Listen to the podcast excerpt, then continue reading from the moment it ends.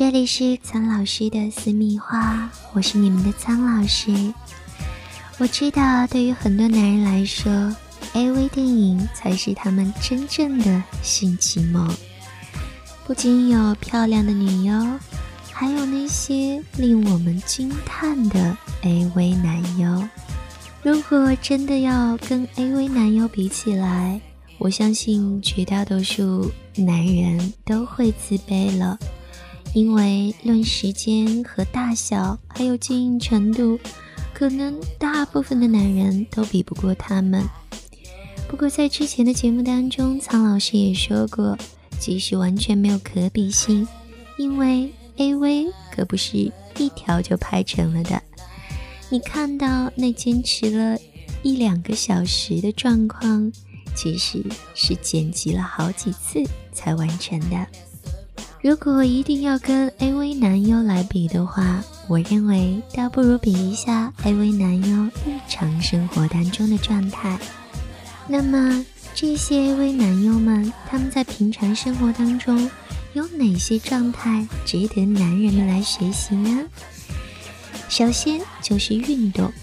苍老师所知道的那几个比较出名的 AV 男优，他们在平常没有工作的时候。大部分都会选择运动，因为运动可以让全身细胞充满活力，血液流通。对男人而言啊，一次性行为的耗氧量、心跳加快、血压上升的程度，和爬几十层楼梯差不多。如果你爬个两三层就脸红气喘，那么自然无法好好的享受性生活了。所以啊，平时要多运动。锻炼体力与心肺功能，有氧运动、跑步、脚踏车、游泳、打球都可以的。而这些 AV 男优的日常状态，第二点呢，就是放松。毕竟他们的工作也是高强度的，压力非常的大。而现代社会，男人压力本身就已经很大了，人处在压力之下，必须专注应付。所以自然而然的会造成紧张的状态，肾上腺素分泌会增加，造成血管收缩、心跳加速、血压上升，这些可都不是什么好的状态哦。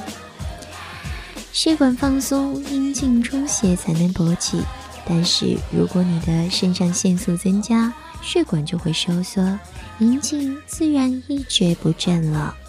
所以要试着用各种各样的办法以及自我暗示来给自己减压、放松，以更好的姿态面对新生活。